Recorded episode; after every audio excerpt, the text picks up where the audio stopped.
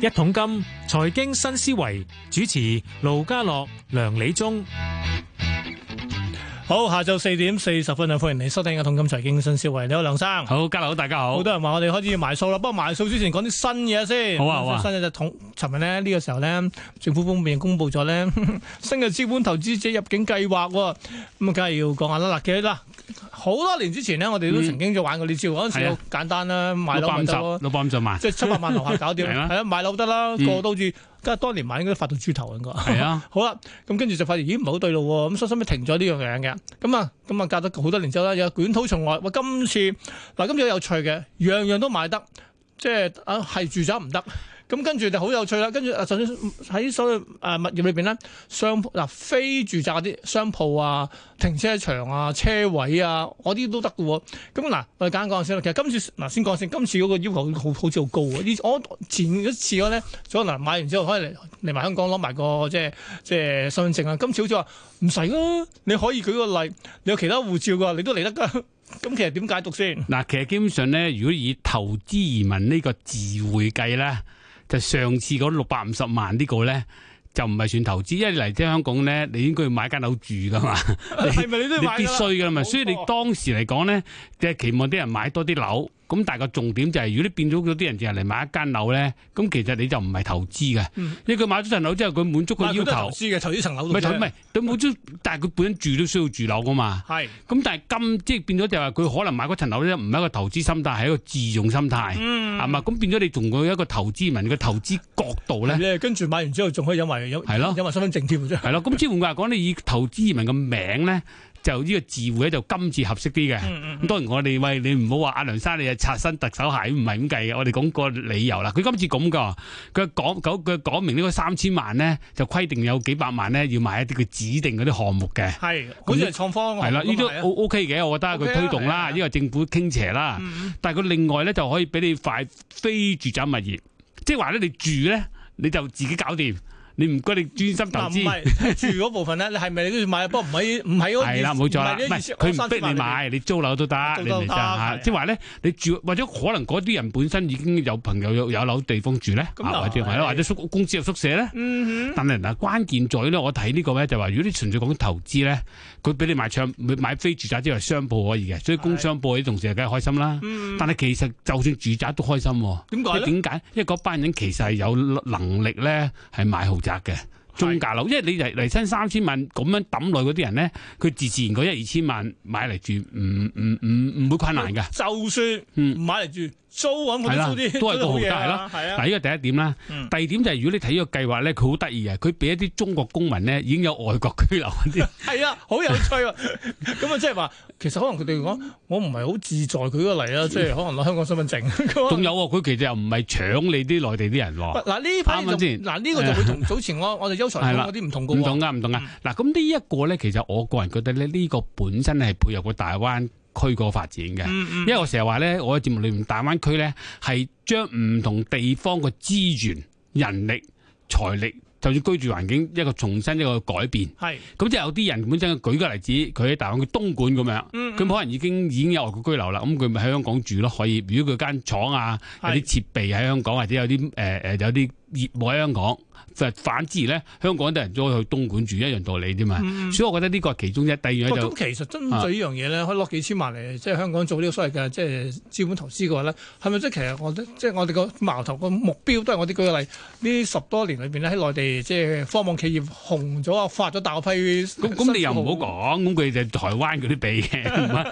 澳門都俾嘅。係不過我哋以大灣區計咧，就似乎咧。而家睇到內地，即係應該都有唔少人可以用到啦。咁你話會唔會有啲其他地方嘅人都得咧？咁佢根據規矩冇問題嘅。如果你覺得嗰個唔係，我嗰個覺得今次好似咧，要求就俾佢選擇啲投資項目都好多啊，嗱嗯債券、股票嗯都得嘅喎，係啊咁外國國民都得噶仲有嘛，係即啱係存啊。款證又得喎喂，，但係外國國民咧，嗱呢個係波喎又要動一底喺度打一底喎。嗯嗯你可能真係有啲一帶一路嘅有錢人想嚟香港，即係即係投下資都唔奇嘅喎，啱唔啱先？所以我個人覺得今次呢個咧係合乎到投資移民呢個證明啊。真係可以啊真，係投資移投資移民民啦嘅第一個問題，第二個就係今次呢樣嘢本身咧，佢好認真嘅，佢有個專利打理嘅，啊，嗯即係即係同人哋安會會安排嘅，反而佢又唔係好注重你買住宅樓，今次就佢唔係注重唔係谷住宅啊你樓頭。先講啱 喎，所以你買得我啲嘅，可能你自己都會嚟買翻啲住宅樓啦，就唔喺呢部分裏邊啦，係啊。啊，咁佢就而家有人話希望可以吸到一千二百億啊，咁啊冇嘅哦人數啫。不過呢個咧，我個人覺得都係睇誒。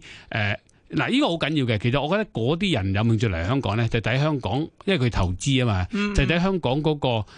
政治經濟環境合唔合乎投資。嗯嗯啊，其實基本上咧，就佢覺得呢個環境啱佢個業務咧，就有個機會啦。喂，嗱啊咁樣有某程度唔有啲唔同嘅咧，可能佢嗱佢唔係要嚟香港或者係做其他生意咁嘅，啊嗯係啦，冇即錯係只啦，不過覺得某程度我諗咧將資產配置冇錯買少少過嚟咯，啱啦係啱咯啦，揸其他嘢咁還掂都可能即係咪到時攞多個攞多個身份證咁啊如果啲人或者識睇咧，即係我哋而家呢幾年咧，其實我哋香港人都應該明啦。有時我哋睇個問題都唔能夠唔睇翻我哋祖國嗰個國策變化。嗯其實呢個咧，我覺得有少少係我哋發揮翻香港一國兩制呢、個誒、呃金融窗口呢個角色。係嗱，你儘管好多人就話咩金融廢墟啊咁樣啦，唔好理啲人點批評啦。但係個重點就係、香港喺呢一刻裏邊咧，都仍然係一個自由金融貿易嘅地方嘅。係咁即係換句話講，即佢係依資金的係啦進出嗯是自咁由即係話嘅呢個位置咧係比中國其他城市係優勝嘅。嗯咁或者甚至乎佢想喺中國發展業務咧，係佢喺香港喺呢度做一個踏腳石，企定啲先，睇定啲嗯先。咁都得㗎，咁啊帶筆錢落嚟擺住咪先，擺住先，啊佢睇住個環境，然後跟住佢又去內地再做生意，咁嗯都係一個合適嘅。所以我個人覺得就今次呢個咧，你問我咧係一個誒、呃特區政府裏邊一個幾實際嘅政策。係即係佢係一個處理問題嘅政策，你明唔明意思啊？就唔係再講一啲有啲未來大計啊咁樣。啊，咁呢個我覺得係一件好事嚟嘅。咁當然係咪真係短期內吸引到好多人誒、呃、買樓，或者針對好多人嘅樓市增加咧？我覺得就誒、呃、業界就會炒下嘅咧。 你因為佢哦拍晒張淡咗咁耐，我哋諒解下唔係我佢好反消息應，。但係唔嗯係我應該咁講嗱，即係嗱，我今日我哋呢個星期三我哋特登講下樓市噶啦。我成日諗一樣嘢，假如即係今次有幾即係有幾千萬啦嚇，咁嚟香港買，即係我哋而家唔講啲股票、債券啊等等嘅嘢，即係要買物業嘅話咧，我會揀啲咩？真係商鋪啊，真係寫字樓啊。嗱呢期呢兩 part 嘢，嗱商鋪就話啊零售好似麻麻地喎，寫字樓就話哎呀供應好多喎，咁如果佢做生意啊唔係嘅我都要買成寫字樓我成日嘅諗。啊啊車位都 OK 唔喎。係佢做生意應該要買寫字樓嘅，係即係因為你買寫字樓個根據 accounting 咧會計你嗰個寫字樓嗰啲都係生意運作成一部分噶嘛，嗯咁佢、買寫字樓都合適嘅，你貴有貴買咯。咁、嗯所以換句話講咧，其實我個人覺得就話誒、呃、長遠咧係對個樓市有幫助，但係當然樓市亦都受其他因素影響啦。咁但係咧就誒、呃如果誒有朋友外地嚟，佢值得投資呢個咧，固之然值得值得驚喜啦。或者有啲人等咗好耐嘅，呢、個政策啱佢哋，咁係當然業界嘅開心啦。但我又提翻個普通市民，你又唔好見到就好似個大市好好、喎。 唔係，跟住唔係佢唯一擔心嗯係嗱，不過咁講，佢今次淨係買咩啫？唔唔係淨係買譬如係非住宅以外嘅物業啫。係嘛？所以唔嗱，你唔好賴話啊，搶高晒所有啲啲 係樓啦，嗱搶貴晒又未未必嘅。咁但係睇下，我想買個鋪嚟收租嗰度，可能就你諗諗嗯諗，大家鬥下睇睇大家眼光咯。我覺得就簡單兩句，配合大灣區發展。嗯一定有啲誒、呃需要嘅投資者，亦都配合一國兩制，一定有啲需要嘅其他國家嗰啲人嘅。咁但係係有幾多效果幾時發揮就唔就未必未必係可以即時見效啦。嗯所以普通市民咧，因為我哋都要連結啦，都要招呼係啦啲普通市民冇錯而㗎。家就開始咁我哋講啲實數字俾普為通普市民通睇市啦。 民解答我今即係你唔係投資者，你唔好將個將自己嗰個 cheerfulness 啊，即係我咬字好犀利咁就入市咁樣啦。你睇定啲先。嗯嗯。嗱好啦，咁啊根據你吩咐啦數。下先，啊嗯數下 先，包括簡單咗先。嗱，好，今年我其實好簡單，用啊翻貴寶號嘅樓價指數咧，基本上第一季係衝上去嘅，係啊。跟住第二季係平咗 嘅，第三、第四季都落翻嚟啦，係咪咁啊，啊？全年咧講，全年咧如果全港計咧係跌咗四點六個 percent，即係以誒、呃去嗯哦呢個到係十號年計度啦，年度比較啊係十年喂係跌咗四點六個 percent 嘅。咁但係咧，如果我哋比起講翻啦，一般我哋都講下特首嘅，即係都要都講下啊特首上任點咧，係比佢上任嗰陣時跌咗十六點八個即係 percent 比大概啊，即即係二零二二年嘅七月，嗯係啊啦。係咁但係如果你比二零二年嘅年初仲跌得多，接近十九個 percent 嘅跌幅哇哦啊好啦，呢、個就係整體計啦。咁但係當中嚟講咧，就如果傷啲咧，就係、我哋會比較上九龍區咧就跌得多啲嘅。點頭解先咧？大市係四點六，九龍區啊五點五啦嚇，嗯嗰個跌個比較。咁啊反而誒、呃香港區咧，因為成交唔係算多嘅，嗯嗯就跌咗三點二嘅。啊嗯咁啊新界區都係分別三點三同誒即係。即係佢講晒啦，最傷都係九龍區啦。啊啊，四點咁九龍區相對少嗯少。嗱呢一個咧就樓價就係全面都跌㗎啦，因為俾翻降嚟講。嗯咁如果你話以前有啲特首上台就希望個樓價下降 咧，阿超哥咁多位就做到嘅， 即係你哋所有嘅期盼係達到咗啦。但係有嗰我知我都啊啊我我都知啊，超哥知道唔關佢事嘅，因為呢個係大市嘅問題嘅，因為佢就再上嚟咧就搞好多長嗯長遠個房屋供應噶嘛。好啦，咁我睇下啲成交數字啦。係。嗱，其實咧我嗱，哋成個數字簡單講啦，好就話點為嗱，大家都知上年成，今年嗯咧。都應該冇好啊！上年嘅大問題，點為之個合理水平咧？嗱，我上個禮拜咧，阿黃光耀上嚟嗯嘅，佢話、記住一手咧就萬零個咁上下啦，嗯通常二手咧就 double 到 triple 啦。咁、嗯假如咧史上最勁嗰啲八萬幾個嗰啲好勁噶，不過嗱，我哋每應該就冇八萬幾個。你揀講一手同二手點先？咁啊，其實咧嗱，問心嗰句咧，我哋啲數字都係截到月中多少少啦，係十八號啦，啱啊，依幾日做咁就唔可以。咁勁，都嗯十繼八號盡都有啊量做啦，已經即係都盡量做到。但係就我要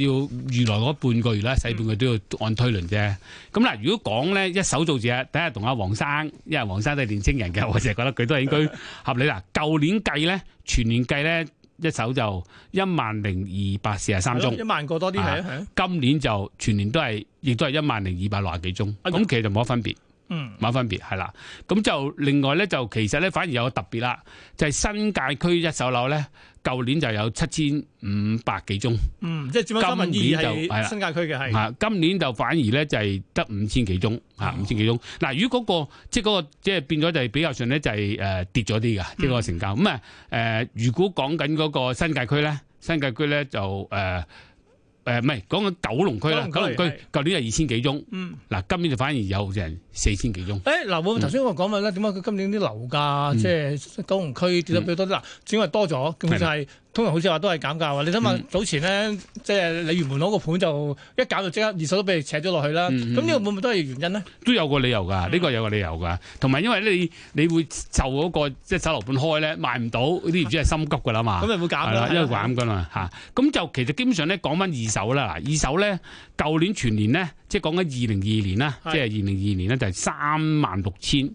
即係通常900幾係宗一萬鬆少即係啦，即係三萬千幾差唔多啦，係啦。但係今年咧嗱加三萬六千九百幾，而家係就三萬六千四百幾。哇！都係跌咗啊都係少差少唔，多差啫喎唔多啊嚇，差唔多。講之換句話，當中嚟講咧，其實就香港居都係六千幾、嗯六千三，今年六千四。九嗯，龍居就九千九，就今九龍居今年就跌都多嘅，舊年九千九，今年就一萬零五百。啊嚇，咁新界區就跌咗啲嘅，舊你嗰年就。啲講啲係二手噶嘛，係第二咪？嗯手嘅，舊年就誒、呃即係新界區二萬，今年就萬九。係咁其實咧，整體係冇乜分別嘅，都係三萬幾宗，大家。嗯咁啊、嗱分別係點咧？個 chain 啊嗱。係趨勢圖啦冇錯。 Trader 咧就好 慘啊！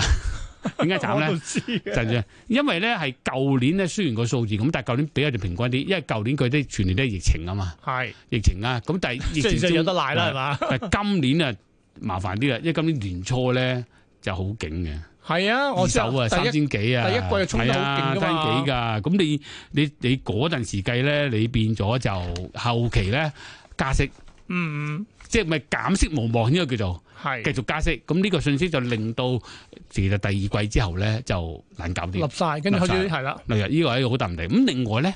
更加傷咧就係係八月事件，就八月係啊長長實嗰啲哦突然減價嗰個咧係，就做咗一個新嘅指標。咁變咗而家嚟計咧，其實咧都係就住嗰個陰影去做翻。嗯咁、當然啦，有幾個。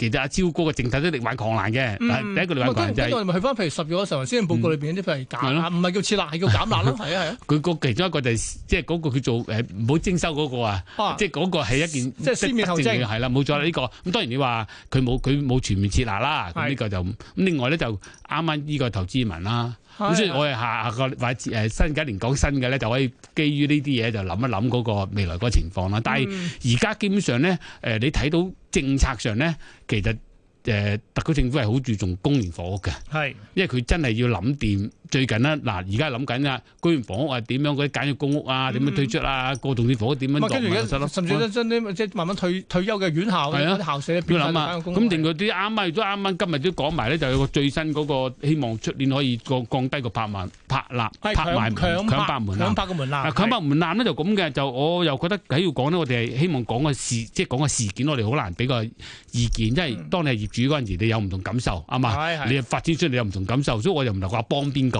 係但係如果你將佢嗰個門檻降低，嗱，呢個今次講明政府佢係有專門辦事處去協助啲中小業主。嗯如果冇係鬥技㗎，都要俾人哋剝削㗎嘛。係你有就好啲。咁如果你嗰個強拍門檻係降低咧，對社會一件好事係咩咧？係係舊居重建咧，係容易處理啲。係處理呢係你個知嗰陣時以前咧係要九成，跟住慢慢落係到啊八成。係啦，冇錯。咁而而且我講真，而家今時咁咧，即係好快跌入五係十啦年冇樓錯啦齡嘅物業越嚟越多㗎啦。所以其實舊居重建嗰度其實對我成日都話過，我呢個節目平衡啲嘅，都有時為下嗰啲半官官嘅燉下氣㗎。政府依一方面要求佢哋好多做一啲即係公職唔使賺咁多錢，嗯，但係佢行出嚟咧又要做翻足個賠償，係。啊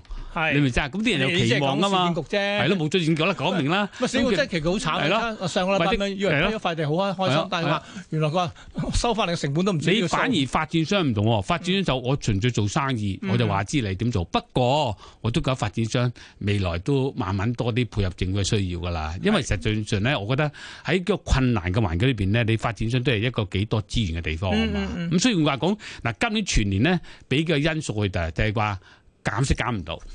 咁而家最新講係係落空咗。 講緊，你其實講今年其實成個二零二三好多嘢都係其實預期落空嘅，知同唔埋知有啊？有少少驚喜，唔係驚喜，有少少轉態。就嗰陣時咪啲銀行就話好似唔係好掂嘅，美國嗰啲銀行啊啊啊，嗰陣時期望佢盡快快啊走啲噶嘛。嘛。點知佢仲啊係加咯，多跟住又唔佢佢唔喐，跟住又講到話呢個選舉問題咧，希望阿拜登嗰度即係幫下佢啦咁樣，嗯嗯但係點又唔係噶嘛，嗯咁反而纏繞住就係繼續去兩個國家嗰個咁嘅關係又冇特別嘅發展，其實你講緊中美啊嘛，係咯中美啦其。實我諗咁十但係唔係喎，先要讚下國家主席喎，阿習主席真係去到去係啊啊到訪問，喂，盡咗佢努力噶咯。嗱，佢嗰方面做咗咯， 做咗㗎啦但係咁啊，阿拜登話我都同佢傾過偈係咯啦，係咯，咁你但係就講句，但係下邊我我哋哋咪繼續喎。我哋中國人嚟計，我哋嘅最高負責人都見咗人，啊唔係 嗱某個我底覺得應該都係我面都俾足㗎免啦都已經免俾足喎。嗱，我就講，所以我個人覺得就有時呢個咧都都要睇個時勢啦。咁我會唯一就話整體嘅困難，不過香港有個困難，你個經濟上咧，嗱嗯，日到安法超高，佢哋又努力啦，夜繽紛啦，係係夜繽紛努力廖啦。家都開咗廖啦，家好 嚟啊！哎，琴日我嘅一個新嘅夜繽紛經驗，我咩見事到呢度咧喺個節目同但係快啲講，同仲政有府四分鐘啫。嗯原來有個劇團咧，澳門嘅業係餘劇團嚟香港做做大戲，嗯嗯，包埋夜晚宵夜嘅，嚇嗰啲夜繽紛成十幾今時今日圍，咁開心，係啊，原來好多係咁噶。係其實我見到政府咧多啲支持啲劇團啊、演唱會嗰啲啊，喂，其實佢咁宵夜啊我哋我哋夜繽紛可以成一型咯，包括 A 唔係啊舉例要有嘢食先啦， 係啊，跟住唔係佢淨二誒嗱 shopping 唔緊要首先有嘢食有嘢飲，跟住仲要有有 show 睇，哇嗯十幾圍啊喺酒樓。我計條數，如果第時政府咧應該免嗰啲人嘅誒租啊、哇長租，佢喺葵青劇院做 啫嘛。啲係大仲有中港交流咧，又請香港啲名伶，又請內地一級國家演員嗯，嗯有誒有又有澳門啲人。嗱，即係換句話講，其實呢個係民間嘅夜繽紛。係咁啊，我哋當然唔係官方話某程度都廟街係文化嘅 係啊，有啲粵劇文化係啦，嘅要啊問翻夜夜繽紛繽嚟紛㗎啦，係啦。嗯嗱，所以我個人覺得今年講翻呢度就係其實香港咧誒個經濟服唔到，就係嗰個人手唔夠，嗯嗯因。為好多人都移咗民，或者好多人都原有工作再就位。而家似乎服務行業咧就定咗少少啦，係酒樓都夠翻啲人啦，酒店都好翻啲嘅。咁因為咧，如果你啲人手夠嘅話咧，就你個服務提供夠多咧，你經濟好至緊要啊嘛。啊你經到啲人至夠膽投資，無論股票好仲係買樓啊嘛。所以我覺得喺未來一年裏邊嘅挑戰，除咗利息會唔會回落之外咧，就係、個經濟會唔好翻，個就業會唔好翻。咁呢個咧，我覺得係政府一定要催谷㗎。而家佢做緊啲嘢嘅，但係啲嘢發唔發揮得到咧？係咁我覺得佢除咗自己官方做咧，應該多啲支持民間做啊，民間自己自發多啲。做咁咪好簡單啫，其實你見到好開心啊！琴日啲人去到自己咁夜晚咁，以前演唱會都係㗎。我哋做完演唱會就同啲歌星嗰度去叫慶功宴啊，咁就食一大餐，咁又多夜晚又多啲人加班啦，酒樓啲人又有人 工，做完演唱會再食一餐，係啊肯定夜晚黑啦已經。係啊啊，咪即係咪多一個夜晚嗰個 set 文唔係咯，加多數宵夜部分嗱，嚟㗎。輸一部全部輸一嚟㗎。嗯，咁所以我覺得咧就話咧，政府係見到個經濟需要嘅。係咁啊，嗱，佢嗰個投資嗰度已經講咗啦，三千萬嗰度就要指定某啲嘅嘅金融產品啦，嗯嗯啊，又又指定你唔好買樓啦，嗯咁、其實間接都鼓勵到啲租盤噶嘛，啊，啲豪宅盤噶嘛，咁、嗯我覺得呢啲政策咧，